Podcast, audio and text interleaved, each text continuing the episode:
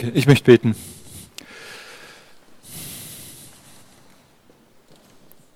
Und himmlischer Vater, ich danke dir, dass du hier in unserer Mitte bist. Ich danke dir, dass du in deinem Geist anwesend bist. Und ich möchte dich einfach für die Zeit bitten. Danke, dass wir dich loben dürfen, dass wir dich anbeten dürfen. Und danke, dass wir auf dich schauen und von dir herausgefordert und von dir geführt werden dürfen. Red du jetzt durch mich, schenk uns offene Ohren und ein offenes Herz für das, was du in unser Leben reinlegen möchtest. Amen. Das erste Lied, das wir, glaube ich, gesungen haben, war I Surrender, oder? War erst das? Ja. Ähm, das erinnert mich an das hier, an mein Ehering. Das haben wir bei unserer Hochzeit auch gesungen. Und in mein Ehering ist ein Vers eingraviert in Hebräer 10, Vers 35. Den wollte ich an Anfang stellen. Da steht, Hebräer 10, Vers 35, werft dieses Vertrauen auf den Herrn nicht weg, was immer auch geschieht, sondern denkt an die große Belohnung, die damit verbunden ist. Wir sollen unser Vertrauen nicht wegwerfen. Wenn ich mein Leben ganz an Gott hingeben möchte, Surrender, wenn ich das machen will, dann brauche ich Vertrauen. Ich kann mein Leben nur jemandem anvertrauen, dem ich, zu dem ich auch Vertrauen habe, von dem ich erwarte, dass er was Gutes damit macht, dass er mich auf einen guten Weg führt. Und ich möchte euch einfach mitnehmen. Ähm, die letzten vier Jahre meines Lebens hat meine Familie und ich in Sambia verbracht. Das war eine sehr geniale Zeit und wir haben erlebt, wie Gott Vertrauen belohnt. Und davon wollen wir euch heute einfach erzählen. Oder ich, meine Frau, kocht für euch, das ist ja auch okay. Ähm, genau, das ist mein Clan. Ähm, die Britta, der Noah und unsere zwei Hunde, die gut auf uns aufpassen, denen vertrauen wir, dass die auf uns aufpassen und dass dann nachts quasi keine Kameraden aufs Grundstück kommen und sich Dinge nehmen, die ihnen nicht gehören. Wir haben in Sambia gelebt. Sambia ist im südlichen Afrika, ähm, ist ungefähr doppelt so groß wie Deutschland und hier ist mir an der Flagge, da hat alles eine Bedeutung. Ich muss irgendwann mal echt noch im Internet nachrecherchieren, was die deutschen Farben bedeuten. Aber eine Sache an der sambischen Flagge, darauf will ich hinweisen, das ist der Adler. Der Adler soll dafür stehen, dass es die Sambier schaffen, sich über ihre Probleme zu erheben, dass sie wie ein Adler über Probleme drüber kommen. Ich habe jetzt vier Jahre in dem Land gelebt und ähm, irgendwie der Adler hat gestutzte Flügel. Ähm, ich habe ziemlich viele Probleme gesehen. Das Ding ist, ein Adler, wenn er fliegen will, er braucht was, was ihn trägt.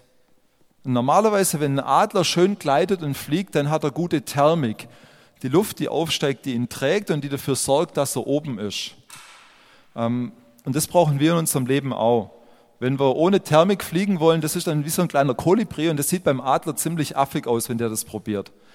Er braucht die Thermik, er braucht die Kraft. Und wir als Menschen brauchen diese Kraft. Wir brauchen was, was uns trägt. Und das ist der Glaube an Jesus Christus, der für uns gestorben und auferstanden ist. Und das war die Botschaft, die wir den Menschen in Sambia bringen wollten, dass sie nicht auf ihre eigene Kraft vertrauen oder auf die Geisterkraft, auf ihre Ahnen, sondern dass sie ihr ganzes Vertrauen auf Jesus Christus setzen.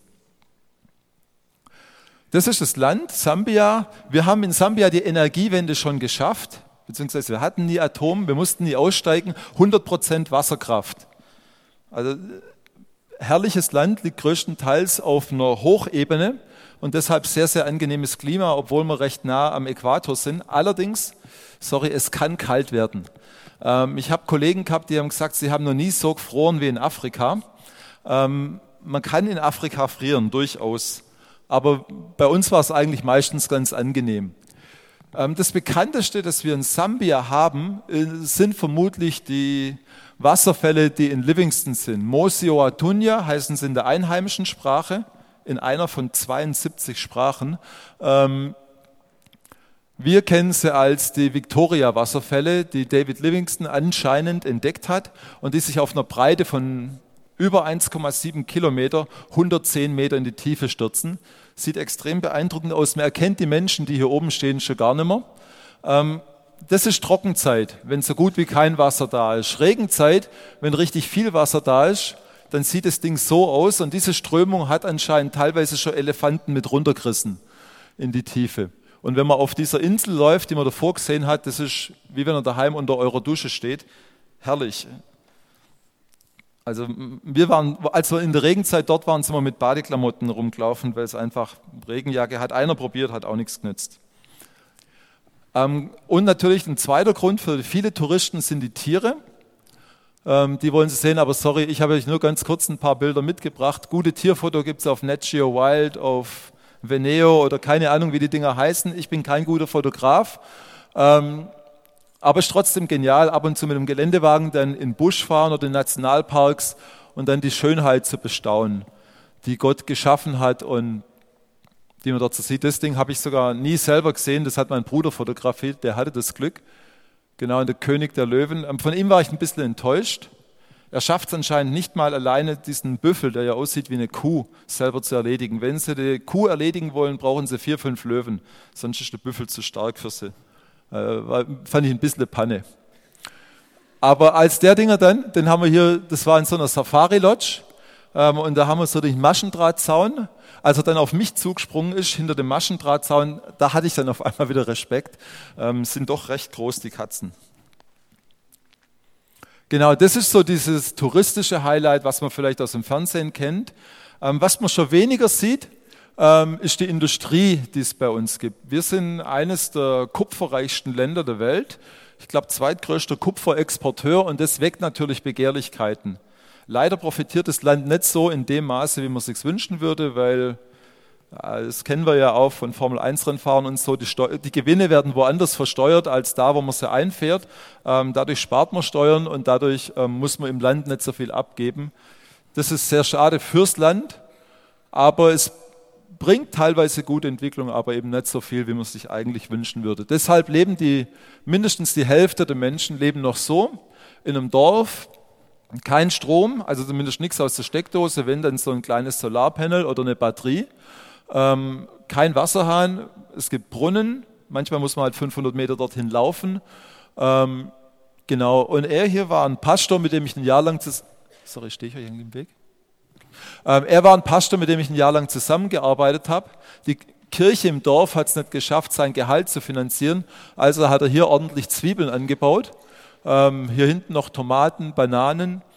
Alles, was er eben so zum Essen braucht hat, selber angebaut und den Überschuss, ich meine, er als Single haut sich nicht die ganzen Zwiebeln rein. Ähm, das hat er mit dem Fahrrad hinten drauf gespannt und dann ab in nächste Stadt und dann den Überschuss dort verkauft. Das Hauptnahrungsmittel ist Mais und das ist gleich ähm, die Korrektur zum Essen, das wir da haben. Wir haben noch nicht den passenden Mais in Deutschland gefunden, mit dem man diesen Schima, diesen Maisbrei machen kann. Ähm, deshalb faken wir jetzt gerade mit Reis. Das ist das Essen für die Reichen und das passt ja für uns dann in Deutschland gut. Ähm, Maisbrei ist, ähm, gibt es bei denen zweimal am Tag, ähm, wird sauber gerührt, ordentlich heftige Arbeit und ähm, wird von der Regierung unterstützt, Subventionen, damit die Farmer da auch mit ihrem Überschuss, den sie verkaufen, sich ähm, über Wasser halten können. Wir waren in dem Land mit der Liebenzeller Mission aus dem Schwarzwald. Die Liebenzeller Mission arbeitet seit 1985 schon in Sambia und die Kolonialherren, also als die Engländer noch dort waren, die haben das ganz clever gemacht. Die haben das Land an die einzelnen Denominationen aufgeteilt. Die haben gesagt, die Ecke ist für Katholiken, die Ecke für Lutheraner, die Ecke für Baptisten, die Ecke für und so das ganze Land eben aufgeteilt. Wir arbeiten dort mit der Baptistenkirche zusammen und ähm, die waren hauptsächlich in diesem Teil hier, der sich Kupfergürtel nennt. Und die Liebenzeller Mission hat dann angefangen, Gemeinden zu gründen hier in dem nördlichen Teil, der sehr stark katholisch geprägt ist. In der Gegend lebt der Stamm, der heißt Bembas, also heißen wirklich so. Ähm, und wir haben versucht, die Sprache der Bembas zu lernen, das Jibemba, und sind dafür für ein Jahr in ein Dorf gezogen, haben in diesem Häusle da gelebt für ein Jahr und versucht einfach möglichst nah am Leben der Menschen dran zu sein. Also auch kein Strom, kein Wasserhahn, kein Auto, nur ein Fahrrad. Relativ einfach leben, geht relativ viel Zeit drauf, einfach nur, dass man seinen Alltag bewältigt. Und die restliche Zeit haben wir drauf investiert, mit den Leuten zusammen zu sein und die Sprache zu lernen. Es ist nicht wie wenn man Englisch lernen will oder Japanisch, dann kriegst du eine Sprachschule und lernst Stück für Stück. Bei uns muss im Kontakt mit den Menschen die Sprache lernen. Das hier war die Küche. Ähm, drei Steine auf dem Boden und dazwischen klemmt man den Topf, macht ein Feuer drunter. Dann ähm, dauert alles ein bisschen länger und man riecht ein bisschen, aber es geht. Hier ist unser Hund, gut getarnt. Und hier, das sieht man jetzt leider ganz schlecht, das ist ähm, das Abfließbecken, wo man das, das gespülte Geschirr hinstellt. Und die Luxusvariante für meine Frau war, dass ich noch ein Brett hingemacht habe, dass es Wasser oben hatte und nicht auf, im Boden sitzen oder sonst irgendwie spülen musste, sondern sie konnte das schön dann im Stehen machen. Genau, und wir sind dann einfach mit den Leuten zusammengesessen, Sprache lernen. Hier habe ich aus einer Kinderbemba-Bibel versucht, den Kindern vorzulesen. Und die haben mir dann gesagt, wie man es richtig aussprechen muss. So haben die eine Geschichte gehört und ich habe gehört, wie man es aussprechen muss. Die Britta sitzt hier im hellen T-Shirt, alle Schwarzen mit einem schwarzen T-Shirt. Ähm, und die haben mir hier beigebracht, wie man kocht, wie man diesen Maisbrei macht. Das war ziemlich ähm, demütigend für Britta, weil die das nicht verstehen konnten, dass eine erwachsene Frau, eine verheiratete Frau nicht weiß, wie man diesen Maisbrei macht. Äh, keine Ahnung, das wäre, für die war das wie wenn bei uns ein Abiturient nicht wüsste, wie man lesen und schreiben, also lesen und schreiben nicht gelernt hätte. Ähm, die haben uns für total beschränkt gehalten, weil wir einfach nichts konnten, was im Dorf lebenswichtig gewesen wäre. Ähm, und so waren wir Lernende von denen. Und das war auf der einen Seite spannend, aber auf der anderen Seite für die ein sehr gutes Ding, weil sie normalerweise als Afrikaner immer nur die Empfangenden sind. Und auf einmal konnten sie auch hergeben. Und das hat dazu geführt, dass sie dann im Gottesdienst auch nochmal anders zugehört haben. Nach einem Jahr sind wir aus diesem Dorf umgezogen in eine Stadt und hatten dann ein bisschen ein größeres Häusle, haben dann auch ein Auto gekriegt, sechs Zylinder, Allrad, untersetztes Getriebe, wunderbares Ding, damit kommt man durch. Wenn man da mit dem nicht durchkommt, kommt man eigentlich mit keinem Auto mehr durch. Ähm, und haben dort mit einer Gemeinde zusammengearbeitet, die war seit zwölf, also die hatten seit zwölf Jahren einen Pastor, da gab es davor eine Spaltung und der Pastor hat im Prinzip bei Null angefangen. Sie hatten kein Kirchengebäude, haben sich im Klassenzimmer getroffen. Jetzt ähm, haben sie gesagt, nee, wir wollen dann eine Kirche bauen. Und hier seht ihr ähm, den Grundumriss, den sie hier gebaut haben. Ziemlich ordentliche Größe für unsere Verhältnisse. Wir haben 20, 30 Erwachsene. Dieses Gebäude ist viel zu groß. Es macht keinen Sinn, ein Gebäude so groß zu bauen. Ich weiß nicht, was die dazu trieben hat, das zu machen. Ähm, und jetzt ähm, versteht mich bitte nicht falsch, es geht jetzt nicht um mich als Person, aber ähm, wenn wir als Missionare nicht dorthin kommen wären, das Gebäude würde heute nicht so aussehen. Die hatten keine Ahnung, dass wir kommen sollen, als die angefangen haben, diese Mauer zu machen. Die haben eine Kirche gebaut, die viel zu groß für sie war. Und wie gesagt, wenn ähm, meine Chefs nicht entschieden hätten, dass wir in diese Stadt kommen, die wären heute irgendwie so auf dieser unteren Fensterkantenhöhe weil einfach die Arbeit, dadurch, dass wir das Auto hatten, dass wir Transport helfen konnten, alle meine Besucher haben immer ein bisschen Geld da lassen, dass es vorangeht. Ähm, das hat einfach ein, war wie ein Booster für die Kirche, dass der Bau weiterging, dass wir da waren. Aber das haben die nicht gewusst, als sie es angefangen haben. Und das ist für mich was Geniales. Und da hat mich der, unser Pastor drauf gestoßen. Ähm, man weiß es nicht im Voraus. Manchmal macht man einfach einen Schritt im Glauben. Die haben dieses Fundament hingelegt gehabt und als ich gekommen bin, da war wirklich nur dieses Fundament, dieser Rahmen außenrum und sonst nichts. Und im Laufe von zwei Jahren ist die Kirche auf das, also jetzt, wir feiern jetzt Gottesdienst da drin, fertig sind wir noch lange nicht. Die Fenster sind zugemauert, ähm, das ist Sambisch, wenn es Geld ausgeht. Die Steine sind billig, dann wird zugemauert, halt nur mit Lehm, nicht mit Zement. Und sobald man wieder Geld hat, ähm, haut man die Steine raus und macht das richtige Fenster rein. Wichtig wäre, dass das hier bald vermauert, äh, verputzt wird, weil der Regen sonst die Steine, zumindest die schwachen, wir haben ein paar schlechte Steine leider verbaut, ähm, und die werden vom Regen ausgewaschen und dann ähm, könnte es sein, dass wir bald wieder zurück müssen in Schule, wenn wir da nicht weitermachen. Aber ich war nicht nur Bauarbeiter. Ich habe, ähm, genau das ist noch eine witzige Zahl, ich habe, glaube ich, mehr Steine von der Mauer wieder weggeschlagen, als ich draufgesetzt habe. Ich habe gesagt, ich bin kein guter Maurer, lasst es, das Ding muss noch entstehen. Ich mische euch das Zement und das ist okay. Und dann halt, wenn man am Abend in der Hektik noch irgendwas krumm gemauert hat, das habe ich dann am nächsten Morgen wieder weggeschlagen. Und so bin ich, glaube ich, auf mehr weggeschlagene Steine gekommen als draufgesetzte Steine. Aber ich war der Zementmischer und das war eine Attraktion. War mir gar nicht bewusst, das haben sie mir im Nachhinein gesagt, dass Leute an der Straße vorbeigelaufen sind, nur weil sie sehen wollten, ob das stimmt, dass da tatsächlich ein Weißer als Betonmischer arbeitet. Ähm, es war ein Zeugnis für die Leute. Für die war das cool zu sehen, da identifiziert sich jemand mit uns, er bringt sich ein, er arbeitet bei uns ganz normal mit.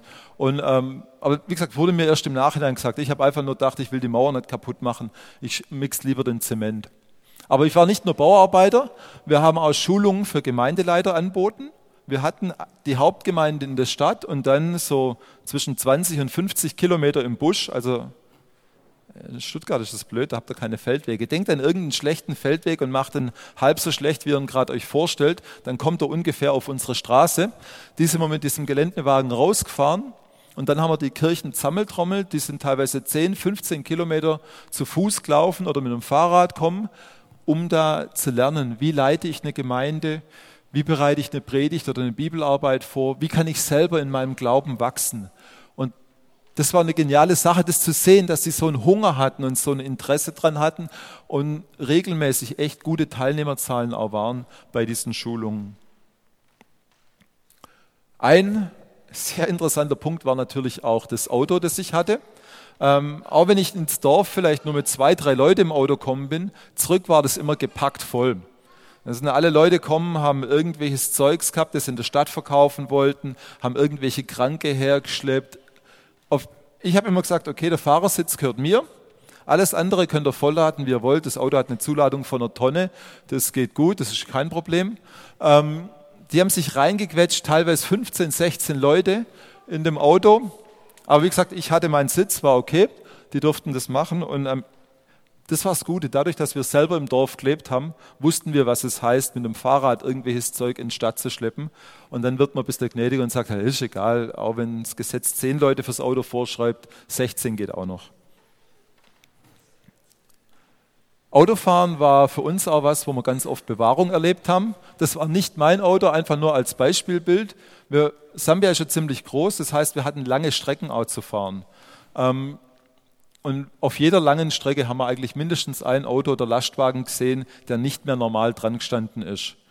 Und ja, das sind einfach die Schlaglöcher dort sind nicht ganz so klein, sondern du findest Schlaglöcher, die bis zu drei Meter lang und dann einen halben Meter tief sind.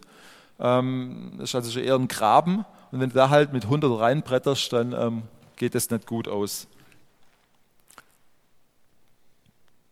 Das war beim Predigen gemeinsam mit meinem Pastor Chabu. Sorry, den sieht man jetzt nur als schwarzen Umriss. Ähm, er war ein Geschenk für mich, weil er kannte Weiße und er wusste, wie man mit Weißen umgehen muss. Er wusste, dass die manchmal komisch sind, komische Ansichten haben und sich komisch verhalten, es aber eigentlich trotzdem nicht bös meinen. Und er hat mir dann immer wieder helfen können und mir zeigen können, ähm, wenn ich mich mal wieder total daneben benommen habe, wie ich es hätte besser machen können. Das war eine sehr gute Partnerschaft und mit ihm habe ich mich sehr, sehr gut verstanden. Und das ist die gleiche Ausgabe, nochmal in klein ähm, der Sohn vom Pastor und mein Sohnemann. Genau, die hatten auch jede Menge Spaß im Gottesdienst. Das hier war mein Freund, der Nikolas, ein weiterer schwarzer Fleck. Ähm, mit ihm konnte ich machen, wofür mein Herz schlägt. Ähm, ich liebe es, dieses Eins zu Eins, mit einzelnen Leuten zusammensitzen, mit einzelnen Leuten reden, durch die Bibel gehen. Ähm, mit ihm habe ich einen Kurs für Gemeindeleiter zusammen gemacht, weil ich da einfach mehr sehe, wo ist jetzt das Problem oder was ist sein, was möchte er lernen, wo muss er was lernen. Ähm, wenn man eine Gruppe unterrichtet, ist immer schwierig. Man macht was, man hofft, dass für jeden was dabei ist, aber ähm, man weiß es nicht. Und wenn ich mit dem Einzelnen zusammengesessen bin, dann war das einfach genial. Und er hat ähm, was ziemlich Herausforderndes gemacht für mich. Ein anderer Missionar hat von Gemeinde berichtet, wo Menschen verhungern. Sehr abgelegene Gegend und die haben zu wenig Essen, weil die Wildtiere das Essen zerstören. Und dann ist er heim zu seiner Frau und hat gesagt, hey, wir haben zwei Säcke Mais hier. Wir könnten doch einen von den zwei Säcke dem Missionar mitgeben, dass der die mitnimmt in dieses Tal und den Menschen dort helfen kann. Gesagt, getan, er hat diesen Sack Mais mitgegeben. Jetzt war es so, er hat ein ziemlich schlechtes Einkommen und ähm, ein paar Wochen später war bei ihm das Essen alle. Ich wusste nichts davon. Ich meine, ich würde meinen Freund ja nicht hungern lassen. Aber ich hatte zwei Säcke Mais bei mir, die ähm, habe ich als Bezahlung für Bibeln bekommen. Und da sind so langsam Insekten reinkommen. Dann habe ich ihn gefragt, hey Mule, wie sieht es denn aus? Ähm, da sind Insekten drin, kann man das noch verwenden? Muss man das fortschmeißen? Was mache ich damit? Und er, nö, ist kein Problem, geht auf jeden Fall, noch kann man nur essen. Dann habe ich gesagt, ja, willst du haben? Ja, klar, klar, nehme ich, nehme ich. Am gleichen Tag noch kommen mit dem Fahrrad, das Ding abgeholt ähm, und war riesig happy, hat nichts weiter, hat sich bedankt und war okay. Ein paar Wochen später gibt er in der Kirche das Zeugnis, dass Gott ihn versorgt hat, dass genau an dem Tag, dass er diesen Sack Mais hergeben hat und genau an dem Tag, an dem sein Essen ausging, hat er von Gott zwei Säcke Mais bekommen. Also von mir, aber ähm, das war ja im Prinzip, für mich war das hammergenial zu sehen, wie Gott sein Vertrauen belohnt. Er hat es gehört, dass da Menschen in Not sind und er wusste, Gott möchte, dass ich ihnen helfe, dass ich was tue. Und er war bereit, die Hälfte herzugeben von dem, was er hat. Und Gott hat, es, hat ihn dann nicht hängen lassen, sondern hat ihn dann versorgt und ihm wieder eben das Essen geben, das er weitermachen konnte mit seiner Familie. Sehr cool war unser Treff mit Jugendlichen samstags. Ähm, ist immer ein bisschen schwierig, wenn man sie einfach nur einlädt, dann hat man so viel Programm und so viel zu tun. Deshalb haben wir ihnen morgens immer eine SMS geschrieben. Ähm, Kuchen ist fertig, Bibelarbeit ist fertig, um 16 Uhr steht der Kuchen auf dem Tisch, kommt einfach vorbei. Und so haben wir das Wohnzimmer regelmäßig Samstagmittags voll gehabt und war eine sehr coole Zeit, ähm, auf festes Fundament gebaut. Ist ein Glaubenskurs, der einfach chronologisch durch die Bibel durchgeht und hat riesig Spaß gemacht, das mit denen durchzuarbeiten. Natürlich haben wir auch die Kleinen nicht ganz vernachlässigt. Ähm, die Britta hat in der Sonntagsschule unterrichtet und da einfach versucht, den Leitern auch Anleitung zu geben, dass die mal merken, wie man eine Geschichte erzählen kann, weil die sehr oft von Fernsehpredigern geprägt sind. Und das Fernsehprediger ist dann so, ähm, der hat dann so seine Bibel in der Hand, läuft da rum und klopft dann mit der. Und ähm, ich weiß nicht, ob ihr so Halleluja TV, gibt es in Deutschland, glaube ich, nicht so, oder? Bei uns in Sambia, alle Free-to-Air-Channels sind so Halleluja TV. Und ähm, ist unglaublich, was dort abgeht. Ganz viel Wohlstandsevangelium. Und die Leute glauben das und machen das nach. Wenn die predigen, dann machen die diesen Stil nach, den sie im Fernsehen sehen. Und das ist extrem traurig. Und da hat ähm, Britta einfach versucht, ein Beispiel zu geben, selbst schon in der Sonntagsschule oder Kinderkirche, wie man das auch machen könnte. Noah hat auch Spaß gehabt mit seinen Spielkameraden und beim Fußballspielen. Genau, und auch Frauenarbeit war sehr cool. Das haben wir mit einem Schock angefangen. Dieses Video haben wir kommentarlos an meine Eltern und an Brittas Mutter geschickt. Ähm, Schaut es euch einfach mal an. Wir haben empörte Anrufe gekriegt.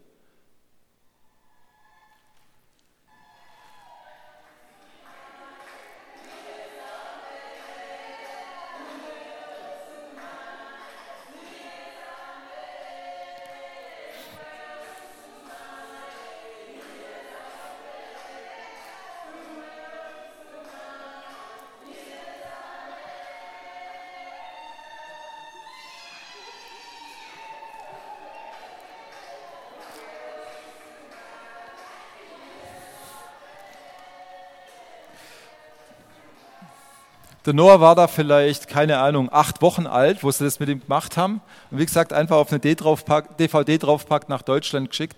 Ähm, das nennt sich Babygrüßen. Jede Frau in der Runde darf das Baby dann mal nehmen und schütteln.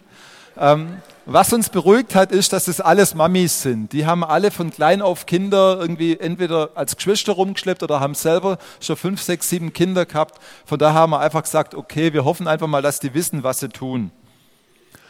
Ähm, aber auch mit den Frauen war es einfach wichtig, Zeit mit ihnen zu verbringen, sie vielleicht auch mal ins Auto reinzuladen. Das haben sie am meisten geliebt und dann einen Besuch zu machen, ähm, mit ihnen die Bibel lesen. Auf die Art und Weise sind einfach gute Beziehungen und Freundschaften entstanden. Das hier war unsere Haushälterin. Sie war die auf dem Video, wo das Kind am vorsichtigsten geschüttelt hat. Ich glaube, sie hat Schiss gehabt, dass er entlassen wird. Ähm, sie wurde zu einer genialen Freundin für Britta. Und eigentlich hat Britta sie sich schon von Anfang an als Freundin ausgesucht gehabt. Und dann hat der Pastor gesagt, ja, ähm, die würden bei euch als Haushelferin empfehlen. Und wir hatten gehört, ja, Haushaltshilfe und Freundin, das geht nicht zusammen. Wenn die Angestellten zu sehr Freund sind, dann ähm, läuft es schief, weil ein Freund darf in deinem Haus alles machen. Also er darf reinkommen, schnappt dein iPad und läuft damit wieder fort. Und das ist vollkommen in Ordnung und normal, traditionell. Ähm, aber die hatten eine super gute Freundschaft. Und sie war auch wieder ein Vorbild für uns im Thema Vertrauen. Ähm, in Sambia hat man öfters mal ein Problem mit Malaria. Und ihr Sohn, der Kabamba, hatte Malaria und war schon ziemlich weit fortgeschritten. Aber im normalen Krankenhaus hatten sie keine Medizin. Und wo sie uns das gesagt hat, haben wir Geld in die Hand gedrückt und gesagt, hier, geh in, diese, in das Privatkrankenhaus, also Krankenhaus, ja, der ist kein Arzt, das ist eine Praxis und er hat ein Labor und er findet dann raus und hat normalerweise Medikamente, wenn die im Krankenhaus nichts mehr haben. Und da ist sie dann hin. Aber sie hat nicht einfach das Geld genommen und ins Krankenhaus gerannt, sondern zuerst hat sie gesagt, Britta, lass uns zuerst beten. Dann hat sie sich hingesetzt mit der Britta und dann haben sie gemeinsam betet und dann ist sie noch zum Pastor und hat mit dem Pastor ebenfalls gebetet für ihren Sohn, für die Krankheit und dass in dieser Praxis eben das Richtige passiert und dass der Kabamba wieder gesund wird.